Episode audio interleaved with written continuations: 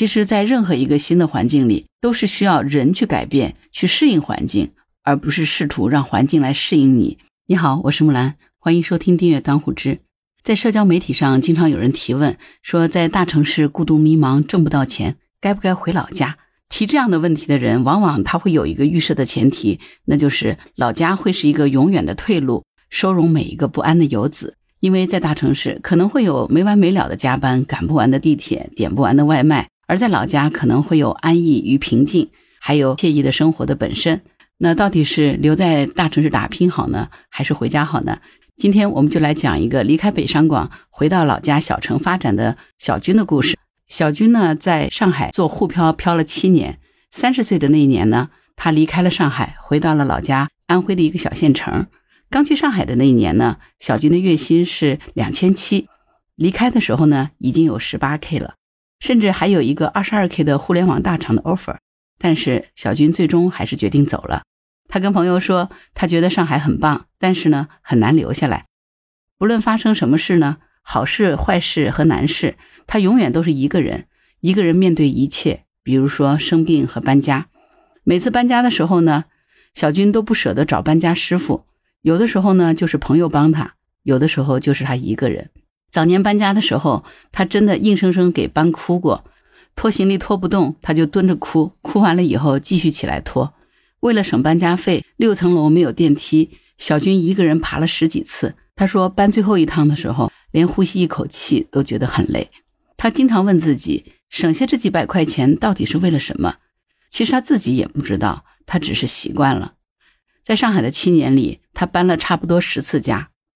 无论是房东通知一周之内必须要搬走的这种焦虑，还是和中介房东的这种反复的周旋，都让他的漂泊感一次一次的加重。有一次刚刚搬完家，小军的荨麻疹复发了。第二天早上，他坐了一个小时的公交车赶到医院，排队挂号、交费、拿药。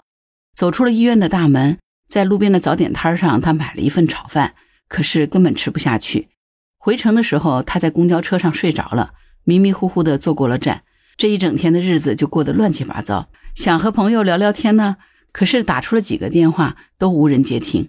从那以后呢，小军的工作和生活当中出现任何的问题，他跟自己说的第一句话就是：既然问题已经出现了，就不要闹情绪或者是抱怨了，先想想怎么解决吧。你必须要靠自己，你不能够指望任何人，不许给别人打电话，一定要自己想办法。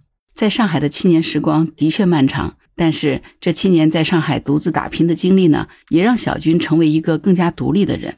当他工作不顺心、孤独无处安放的时候，就会开始想：如果实在不行，回老家好了。有个上海的朋友跟他说，其实很羡慕他们这种外地人，因为他们有老家可以后退。但是呢，作为上海人，他们反而无处可去。小军听到这句话的时候，就觉得心里特别安慰。对呀，他还有老家可以回去，他的家人、老同学、老朋友。那个他非常熟悉的小城依然在。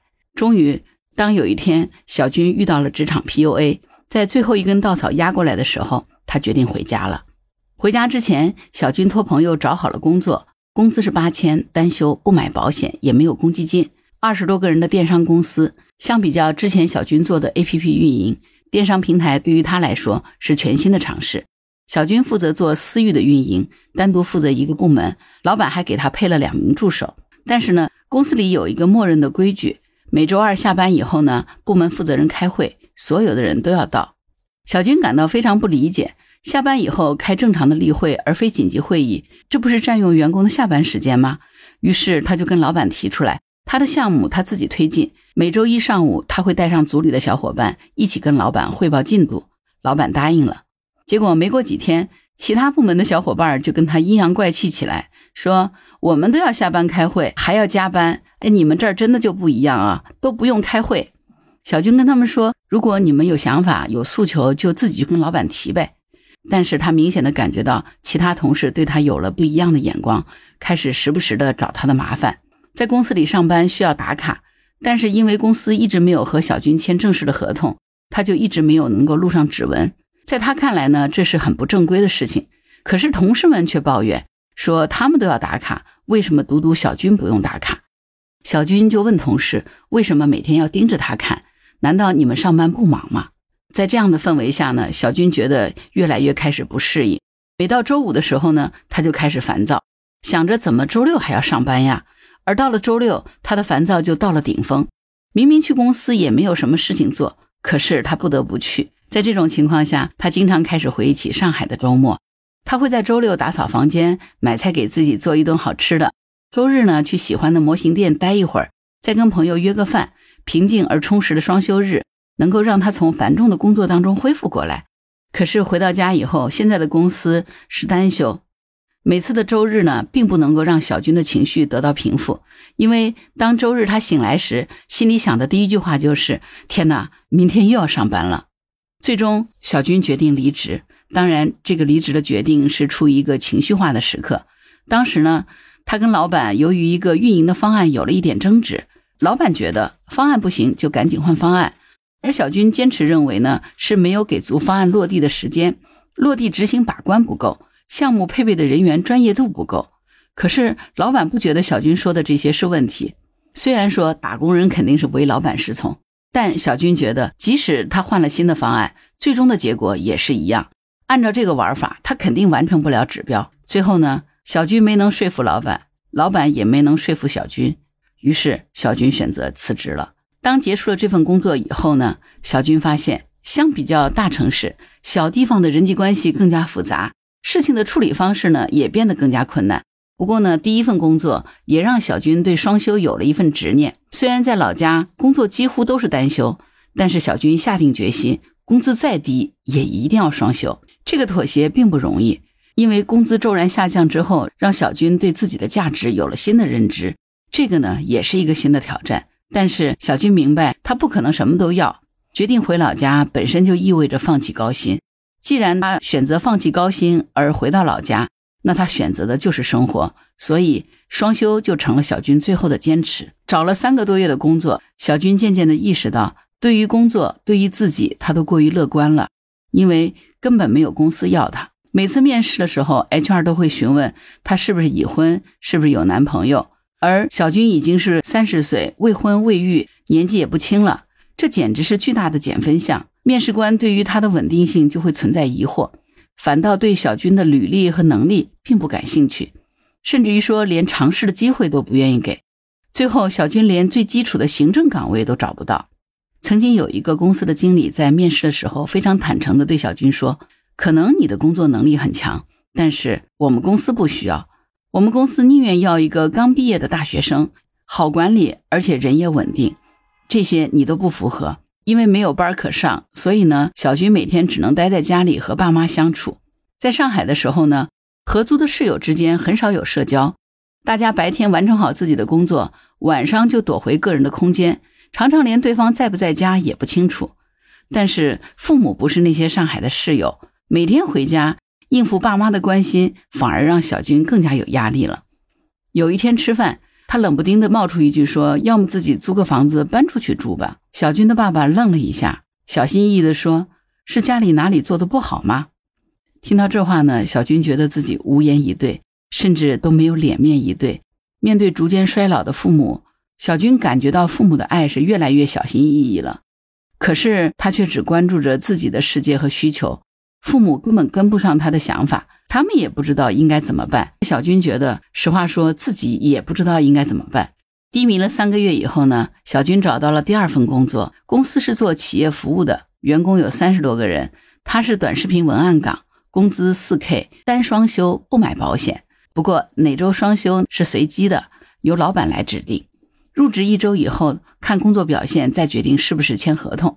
入职刚一周的时候。小军觉得自己做的还挺不错，领导的反馈也觉得挺满意。于是呢，他主动跟老板谈能不能提前转正，因为转正以后薪资就可以加五百了，还可以买保险。没想到老板竟然拒绝了，还笑里藏刀的教育了小军一顿，说：“如果你拿上海跟我们这个城市来比，那我劝你可以留在上海好好发展。”老板还补充说：“如果你好好干，底薪加到四 K 也不是不可能。”听到这个话，小军极度不爽。但是还是忍住了。到了正式签合同的时候，没想到 HR 竟然拿出一份承诺书让他签，大意是员工自动放弃购买社会医疗保险的承诺书。小军不愿意接受，但是 HR 的态度很严肃，说如果不签就无法正式入职，胳膊拧不过大腿。最终，小军只能签了。小军等到了他心心念念的双休日，没想到部门竟然组织了团建。小军期待了双休日很久，于是就找理由没去参加团建。老板以他不合群为由找他谈话。本来小军对老板的态度和公司的制度就心存不满，当下就提出了离职。就这样，小军又失业了。这份工作他只做了三周。这个时候，小军的生活开始进入了至暗时刻，因为那个时候正值疫情的封城，他每天黑白颠倒的过着，深夜看书、刷剧、刷纪录片，天亮了他就睡觉，醒了以后也不出房门。父母越来越小心翼翼，虽然担心小军，但是也不敢多问。有的时候，小军认真化妆出门。爸妈看到他冷冰冰的脸，也不敢问他是不是去参加面试。渐渐的，在家里，小军越来越少说话。他知道父母并不理解他对于双休的执念。在这个中间，小军还曾经去参加过一次面试，岗位是总裁办助理，公司买保险给双休，工资是四点五 K。小军很满意，还去试岗了一天，但是最后因为太在乎薪资被拒绝了。对方说，他这个年龄应该更在意公司发展和个人发展。最终，小军的爸妈看不下去了，也开始给他出主意，让他考公。他们听说邻居家的孩子备考了一年，考上了事业单位，他们觉得小军一定也可以。之前体制内的工作一直不在小军的考虑范围里，但是想想能够让父母放心一点也好，于是小军下单买了全套的备考教材，天天在图书馆刷题。刷了一个月，学习没有什么进展，小军又找到了新的工作。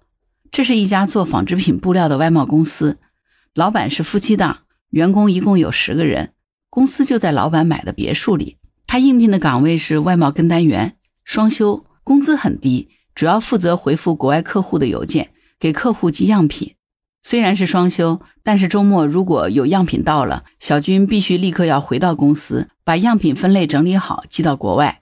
晚上九点之前呢，也必须回复客户的邮件，少回复一次就要扣五十块钱。但是他的月收入才三千元。老板跟他说，他们公司是双休，这点就已经很难得了。偶尔来公司寄个快递不算加班。更糟糕的体验是，每次发工资，老板都会在员工群里找存在感，要求员工们排着队发谢谢老板。有一次小军没有发，女老板就私信问他是不是对工资有意见。小军说没啥意见。但是他内心的想法是：为什么要谢谢你？我已经是二十四小时待命在挣这三千块钱了。有一次早会结束，小军跟老板报备说二层的卫生间马桶坏了，男老板就指责小军为什么这样的小事自己不解决，还要跟他说。当时小军的语气也不太好，解释说自己已经尝试过修理了。男老板却说，男老板却说，是不是以后生孩子了有事儿也要告诉他呢？于是小军就和老板大吵起来。幸好呢，财务大姐来劝阻。过了十分钟，男老板就喊他谈话，明里暗里的希望小军赶紧走人，可以给他两千块钱赔偿。周旋了几轮，他刚刚走出老板的办公室，就被踢出了员工群。一年时间里，小军第三次失业了。他没有勇气再跟父母说，只能每天照常下班，拿着包去图书馆打发时间。与此同时呢，他又重新开始看外地的机会了。在大城市买不起房，小城市留不下心。小军在城市之间纠结着，试图找到自己的最佳选择，但是最后却把自己活成了一个茧。虽然说距离他离开上海仅仅过去了十五个月，但是大城市已经远得像梦一样。可是小军却被小城的日夜浸泡的已经没有了色彩。在图书馆假装上班的日子里，他看到刘震云在《一句顶一万句》里头说。到头来，人什么都会习惯，可是为什么他没有习惯呢？小军也想不清楚他自己到底要做什么，他也为此深深自责过，怀疑自己过去这两年来的经历是不是在本来自己清秀的人生考卷上平添了一团墨迹。他有一个朋友在去上海之前就知道自己是为了去丰富经历、体验生活的。朋友说，有一天他最终是会回老家的。这个朋友一直走在自己清晰规划的道路上，并努力保持着进取的状态。如今，朋友已经如愿回到了老家，在老家呢也过得很满足。可是，小军觉得他总是活在当下，他的每一个决定好像都是被推着走的，而最致命的是，他并没有真正的接受他自己所做的决定。原本他以为回老家只是降维生活，虽然工资变低了，但是工作和生活的体验感也许会更好。但是他却忽略了，他所面对的是完全不同的价值体系和周遭的环境。在家乡，并不是只是可点的外卖变少了，业余的爱好变得匮乏了，更多的是他面对的人群和就业的市场已经完全不同了。他已经不属于这里了。前几天，小军和爸爸聊天，爸爸说，小军虽然人回家了，但是心却没有真正的静下来。爸爸跟他说：“好好努力。”明明你也可以享受这里的嘛，没有回答，因为他觉得爸爸说的对。小军觉得自己还是不后悔回老家走这一趟的，因为如果不回去，他总是会把老家当成一条退路。只有回去过了，他才意识到，其实这已经不是他的路了。小军还是愿意相信一切都是安排好的，他也必须要这样子相信，因为一个人对于他所不了解的东西呢，难免总会有一些夸张失真的想法。所以，小军对于自己离开上海回到老家的这两年，一点也不后悔。他觉得他可能需要有这样的经历。不过，很凑巧的是，在离开了老家两年后，他再一次接到了来自上海的 offer。到底要不要再回去上海呢？小军觉得自己现在也不知道。他打算再走走看。好了，这就是小军的故事哈。从这个故事里头，我们可以看出来，不论是在一线城市发展也好，还是回到家乡也好。每个地方都会有自己的优点，也会有自己的弱点。不管是在哪里发展，合适自己的才是最好的地方。我们从小军的故事上来看呢，其实他自己也是存在一些问题的，不管是思维上还是行为上，都有很强的原有的路径依赖的这个情况。其实，在任何一个新的环境里，都是需要人去改变、去适应环境，而不是试图让环境来适应你。当小军开始适应大城市的工作氛围的时候，他就很难再适应小地方的那种不规范的环境了。可是，在这个故事里，我们明显的一看到，小军既希望能够在工作当中有上海大城市的那种工作氛围，又希望能够享受到家乡这种安逸的环境，而不像在上海那样子的一个人孤单的生活。这本身就是一种冲突。人生本来就在取舍，不可能面面俱到。